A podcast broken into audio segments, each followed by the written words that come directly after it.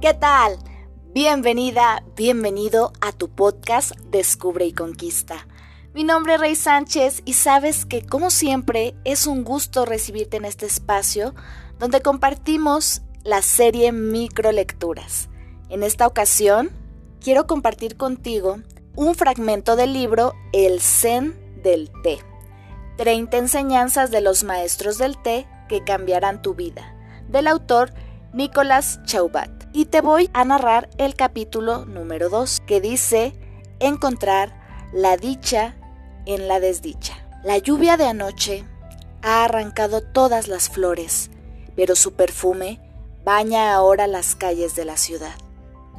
Pasado el invierno, los árboles que parecían muertos se cubren por fin de flores multicolores.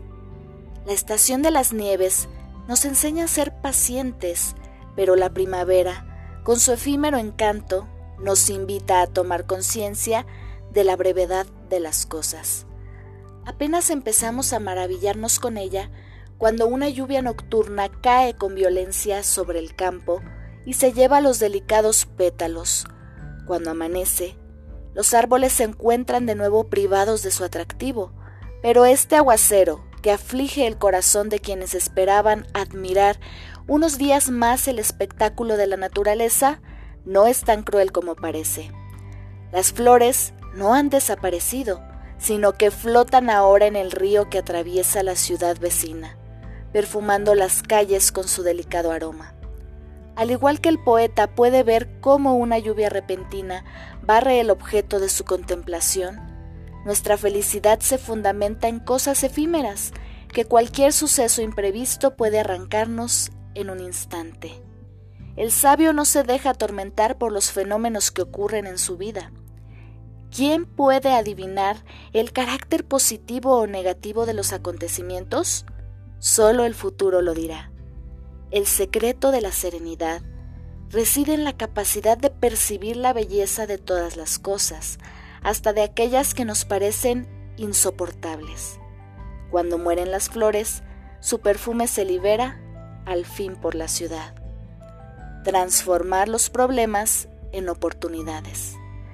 Recuerda un suceso de tu pasado que te hubiera parecido negativo en su momento, pero que después haya resultado favorable para tu futuro.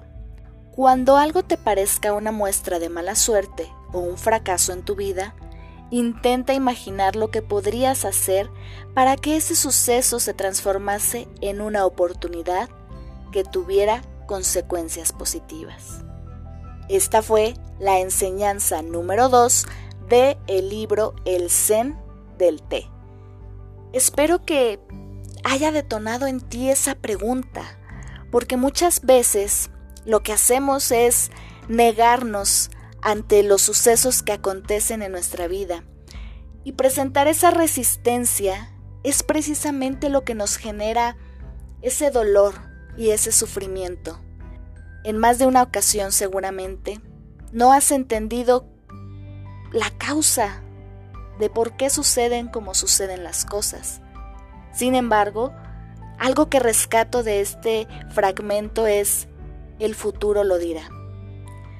Y recuerda que nuestro presente, este momento actual, es lo que fue en un pasado nuestro futuro. Así que aquí y ahora es donde podemos valorar el carácter de los sucesos que han acontecido. Te dejo con esa reflexión y nos vemos en el siguiente episodio de Microlecturas. Te mando un gran abrazo. Gracias por estar.